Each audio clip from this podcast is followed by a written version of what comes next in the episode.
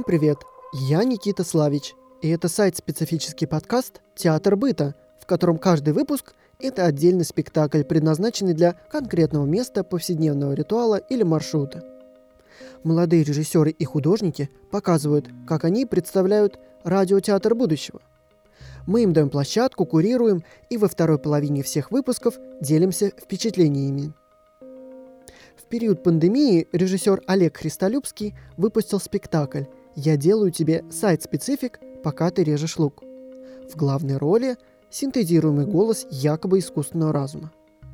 Олег вместе с драматургом Анастасией Букреевой и художницей по звуку Анастасией Насонкиной планируют развивать персонажа Бота Ивана и в будущих спектаклях. Для театра быта я попросил Олега и команду сделать спектакль, в котором можно было бы поучаствовать здесь и сейчас, не откладывая и не совершая особых интервенций. И кажется, получился самый впечатляющий спектакль Христолюбского – 100 секунд до полуночи. Это спектакль-игра, который нужно проходить в темноте. Ребята предлагают выйти за рамки подкаста и пройти викторину, которая превратится в небольшое испытание. Слушайте спектакль через наушники с помощью телефона или планшета с установленным телеграммом. В процессе прохождения спектакля вам будет нужно на время переместиться в ванную комнату, уборную или аналогичное замкнутое пространство без света, например, кладовую. По необходимости договоритесь с вашими соседями не занимать это помещение в ближайшие 40-50 минут. Начинайте спектакль вне этого пространства, в удобном для вас месте. Во время спектакля избегайте общения с окружающими вас людьми, включая мессенджеры в телефоне – рекомендуем совсем выключить уведомления. Для первого участия лучше не спешить и нажимать только на один вариант ответа. Если в вашей ванне плохо ловит, то предварительно скачайте этот выпуск. Проверьте сейчас, где посмотреть описание выпуска подкаста, открывается ли оно у вас. Это вам пригодится во время спектакля. Кстати, там же указаны тайминги всех частей выпуска, авторы и продублирована инструкция. После спектакля Ваня Демиткин обсудит его вместе с гостем Аней Мухамедзяновой, театральным педагогом, студенткой магистратуры социального театра в ГИТИСе Ковальской и Матвиенко. Итак, спектакль «100 секунд до полуночи», продолжительность 40-50 минут. Желаю вам удачи! thank you Спектакль начнется через три, два, один.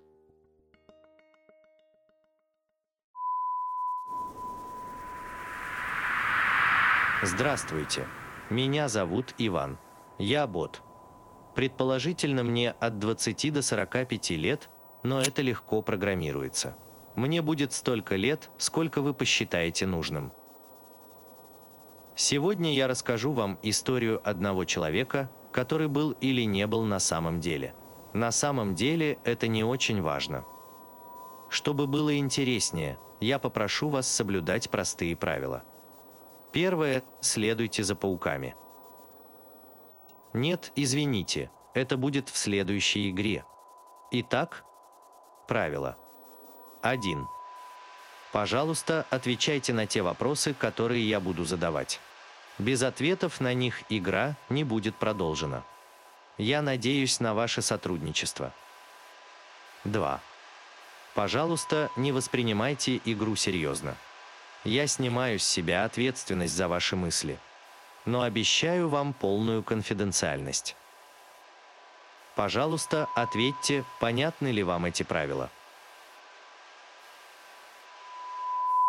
Мы начинаем. 8, 7, 6, 5, 3, 48, 56, 10, 1, 0.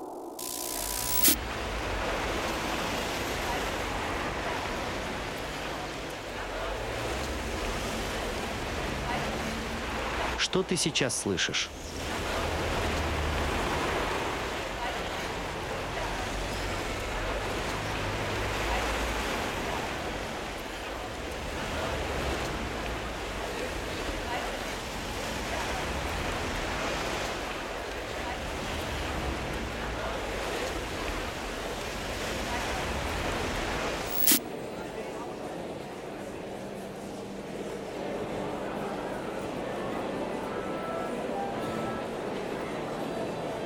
Что ты слышишь сейчас?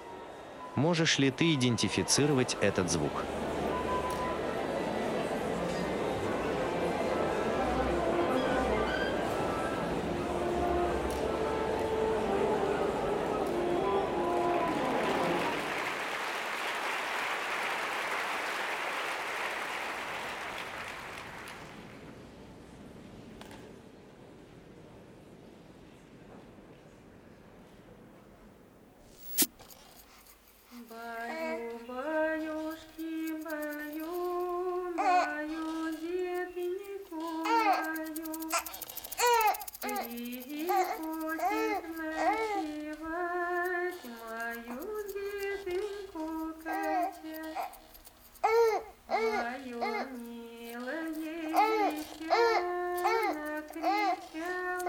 В русских сказках и мировых легендах герой часто попадает в непонятную ситуацию. Он живет, живет, живет, и вдруг что-то случается. В жизни все происходит немного банальнее. Я расскажу тебе про самого обычного человека, не героя. Пожалуйста, садись поудобнее и внимательно слушай. У этого человека не было имени. Ты можешь придумать его, если хочешь. Ты можешь придумать ему имя, пол и возраст. Но должен напомнить тебе, что под словом «человек» чаще всего подразумевается мужчина средних лет. Я рекомендую тебе использовать этот образ.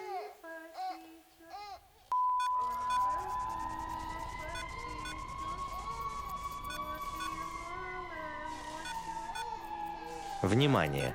Уходи из подкаста. Уходи из подкаста немедленно. В описании к этому выпуску подкаста ты найдешь ссылку на зашифрованный Telegram-бот. Здесь небезопасно. Нас подслушивают. Там нас никто не найдет. Когда я скажу, пожалуйста, поставь подкаст на паузу и перейди по этой ссылке.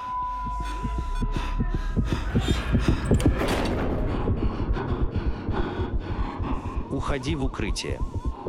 Уходи в укрытие немедленно.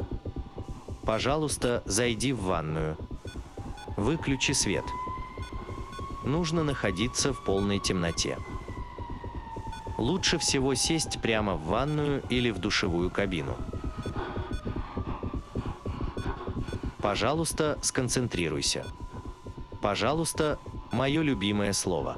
Я очень вежливый бот. В описании к этому выпуску подкаста ты найдешь ссылку на Telegram-бот.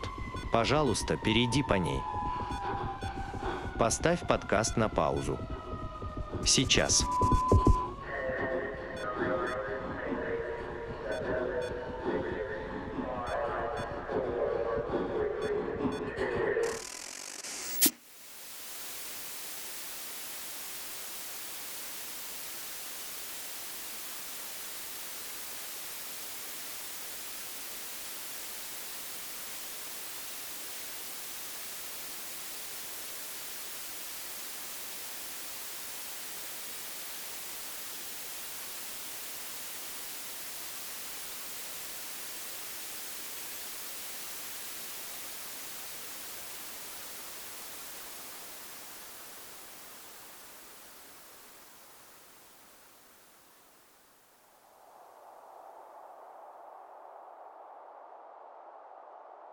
Сделай глубокий вдох и включи новости.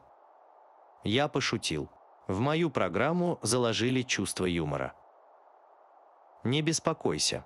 Все хорошо. Выйди из своего укрытия на свет. Посмотри в окно.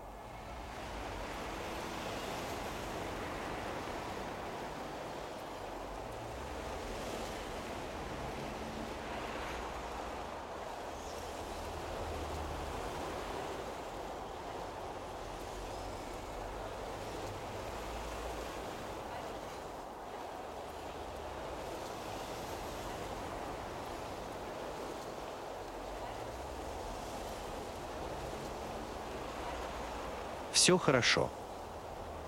Тебя никто не пытается обмануть. Тебя никто не может обмануть.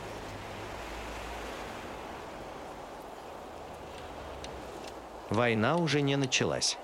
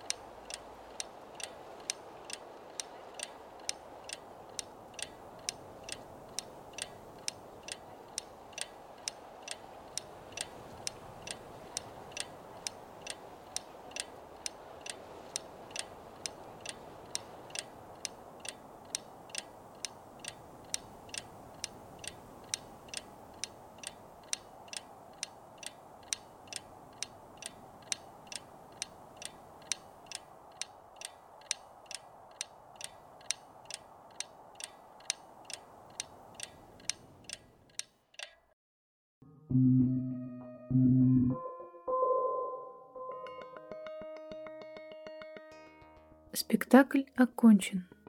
Спасибо за внимание.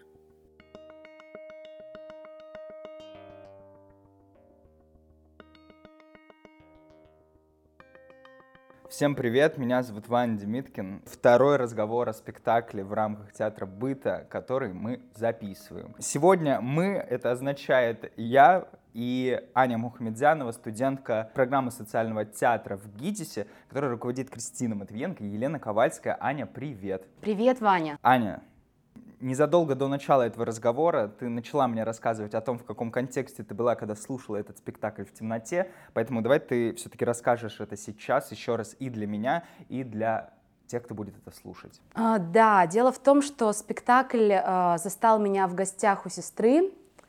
И так как а, спектакль был в темноте, а, для меня это было таким немного тревожным опытом, потому что это пространство не принадлежит мне.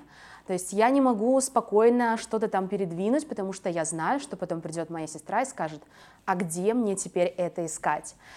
И я стала сразу думать, что это похоже на то, что чувствуют подростки, когда они а, пытаются а, вести себя, в общем-то, агрессивно а, в школе или в каком-то кружке, на самом деле они пытаются просто понять, что пространство принадлежит им. Вот у меня тоже было такое, несмотря на какие-то такие внутренние ощущения, что так делать нельзя, нельзя что-то двигать лишний раз, я решила, что я скажу, так, сюда не входить, я на спектакле, и сразу стала вспоминать о том, что если ты находишься у себя дома, то ты ощущаешь ванную как какое-то, не знаю, место силы. Э, там тихо, тебя никто не трогает, и ты можешь что-то придумывать, и тебе там комфортно. Но как только выключается свет, сразу становится некомфортно, и даже осознавая, что закрыта дверь и закрыта еще, еще одна дверь, ты думаешь, что это какая-то ловушка, в общем-то. Ого, неожиданный фидбэк. Э, это круто, крутой контекст, потому что я смотрел у себя дома, и поэтому у меня просто нет вот такого разрыва между мной и пространством, в котором я находился, да. Соответственно, у меня более как бы классический кейс, что называется для сайт-специфик театра, когда я оказываюсь в пространстве, которое мне очень близко знакомо, и которое бы из-за той рамки, которую обозначает спектакль, пространство как бы немножечко, ну, я на него иначе смотрю. Ну, в смысле, как бы в классическом варианте должно работать так. Работало ли у меня это в случае с этим спектаклем, не сказал бы, да, наверное. Наверное, потому что спектакль вообще во многом застроен в плане, ну, как бы там не идет речь про пространство, в котором я нахожусь. Там же есть некий вот этот нарратив, который про героя, который находится в темноте, про его жизнь, вот это все, да, как бы с точкой, э, точка солидаризации с героем у меня только вот на уровне пространства, темной ванной комнаты. И поэтому как бы я слушал нарратив, но отношение с пространством я, у меня не было выяснено, как было у тебя. Это интересно. Слушай, а тогда спрошу, наверное, задам вопрос, который в адекватном театральном процессе задавать уже просто как-то неловко, но я его, их, эти вопросы сознательно задам, просто чтобы ну, через их косность выйти на какой-то рациональный разговор о вещах. Про что этот спектакль и что хотел сказать автор? Авторы. Боже, я так и думала, что это будет этот вопрос. Я люблю этот вопрос. Он настолько глупый, что на самом деле, как бы, если преодолеть некую степень иронии по отношению к нему, можно выйти на какие-то, мне кажется, трезвые вещи.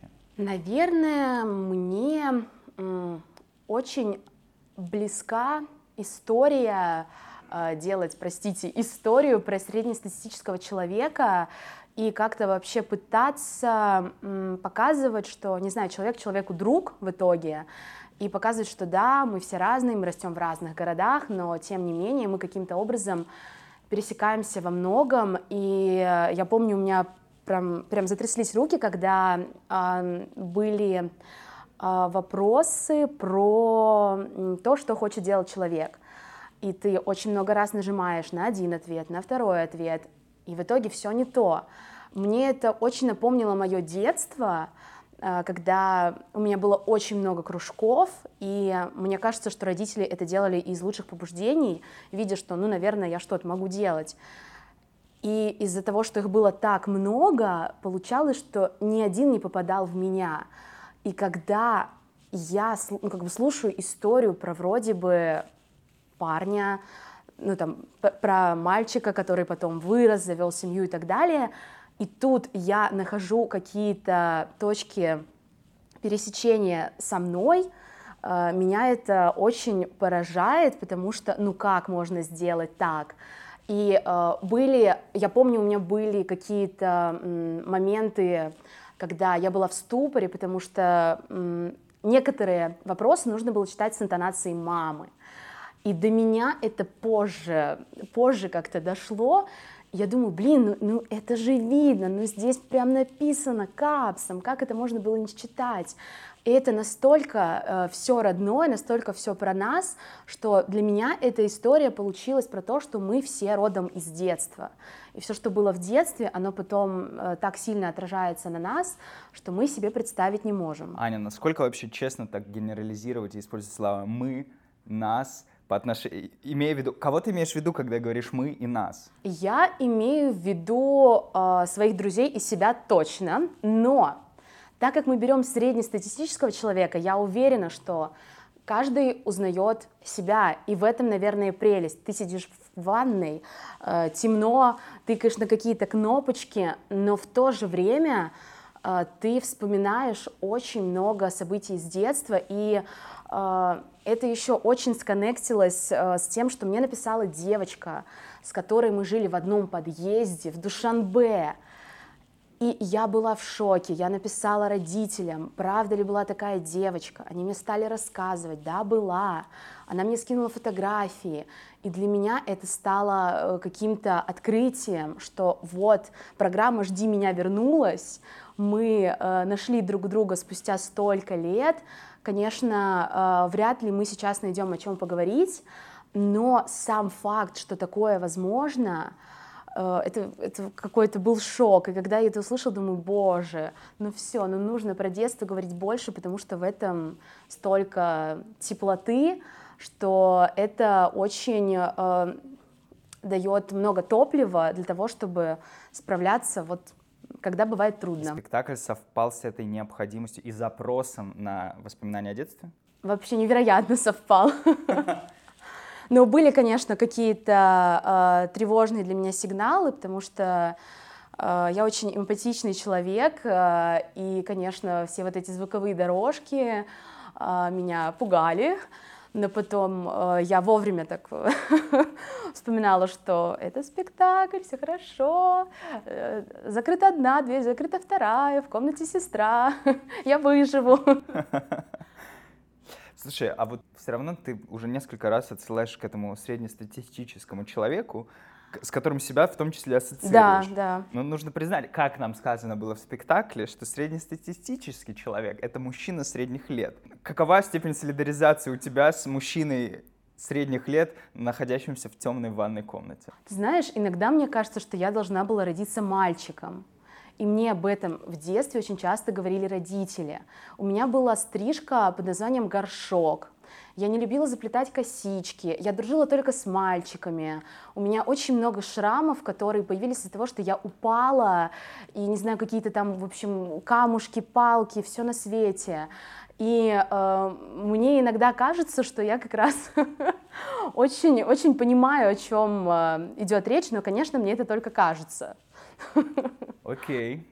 Окей. А ты когда находилась в ванной, ты слышала, что происходит там над тобой или под тобой в плане в других ванных комнатах, а, на других этажах? А, Дело в том, что э, дом, в котором живет моя сестра, построен, я не знаю, из э, картонок, наверное.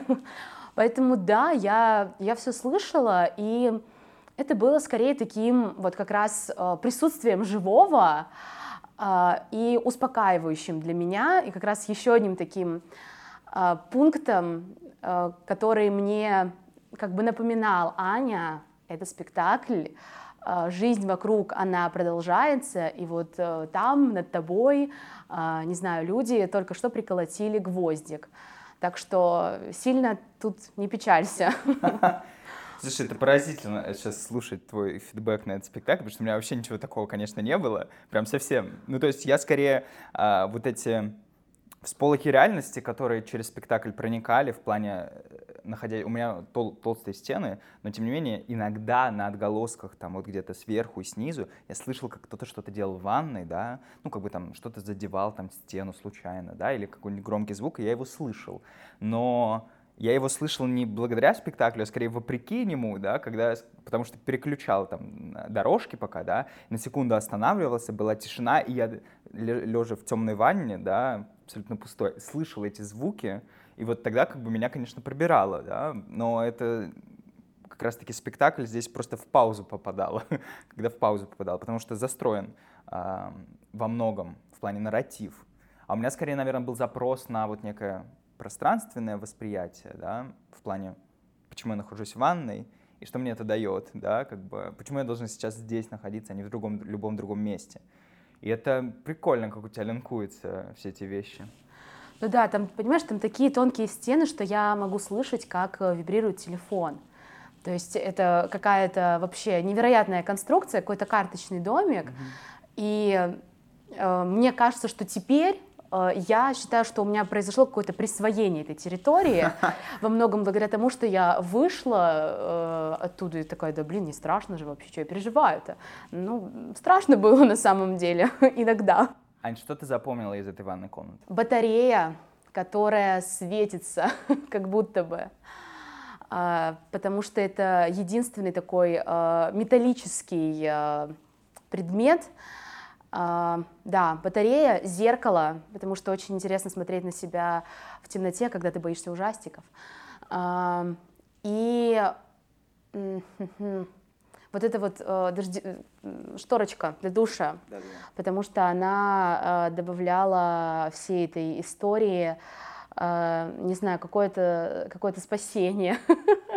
как будто еще одна дверь появилась. А, это, это та вторая дверь, про которую ты говоришь? Нет, это уже третья, третья получается, дверь. входная дверь. Э, а, ванную комнату. Да, и, и еще как бы шторочка, Шторка. да. Но обычно, да, в фильмах ужасов она последняя, что отделяет тебя как героя от некого того, кто за тобой гонится. Да, условно. вот в предыдущем э, как раз аудиопроменаде Олега э, я тоже забиралась и пряталась за шторочкой, там за мной бежали монстры. Вот, тут... Э, Это который режешь лук у себя на кухне? Да. А, так ты его смотрела, оказывается. Да. Слушай, а, тогда вопрос, какой у тебя... Есть некая степень движения по отношению между этими двумя спектаклями? Ну, в плане хронологическое есть, потому что вот первый спектакль Олега — это второй спектакль Олега Аудио, который в доме тоже происходит. А, в чем разница такая генеральная для тебя? Есть ли она? Произошло ли какое-то движение от первого ко второму спектаклю? Мне сложно сказать про разницу, потому что когда я увидела а, Олега, а, я подумала, что я как раз вижу больше общего в какой-то такой терапевтичности вот, вот этого всего, потому что э, лук я смотрела за два дня до защиты, это было очень нервно, э, и э, это было дома, поэтому мне было очень комфортно, я прекрасно понимаю, где я могу себе позволить раз, развлечься, где я могу подвинуть котов с ковра и лечь на него сама. И это было терапевтично, потому что мне нужно было, ну, как бы отвлечься от Ходосевича и вот э, чем-то другим заняться. А здесь это было терапевтично, потому что, с одной стороны, э, у меня нет страха темноты, но когда я оказываюсь в пространстве, которое мне никак не может принадлежать, мне нужно с этим пространством, ну, наверное, подружиться в первую очередь, чтобы как-то понять, что, ну, ну, все же хорошо. И вот эта терапия была э, для меня очень нужной. Она попалась мне, она произошла со мной в нужное время и летом, и сейчас. Про разницу, наверное, не знаю, мне было страшно, а там мне было хорошо. Но после мне тоже было хорошо. Терапия в театре это нормально? А, Ваня, ну, но я учусь в магистратуре, которая называется социальный театр. Конечно, нормально. Так я же осознанно спрашиваю. Конечно, это спекулятивный Конечно. вопрос, чтобы вывести тебя на вот эту территорию ответа. Конечно, я очень э, за терапию в театре. И, наверное, поэтому у меня нет подключения сейчас ко многим э, хорошим драматическим спектаклям, потому что я просто понимаю, что я могу прочитать книгу, я могу прочитать пьесу, я даже могу сходить на читку, И я не вижу спектакль как необходимый следующий шаг для всей этой истории. И театр э, спасает меня вот на примере спектаклей э, Олега и всей команды.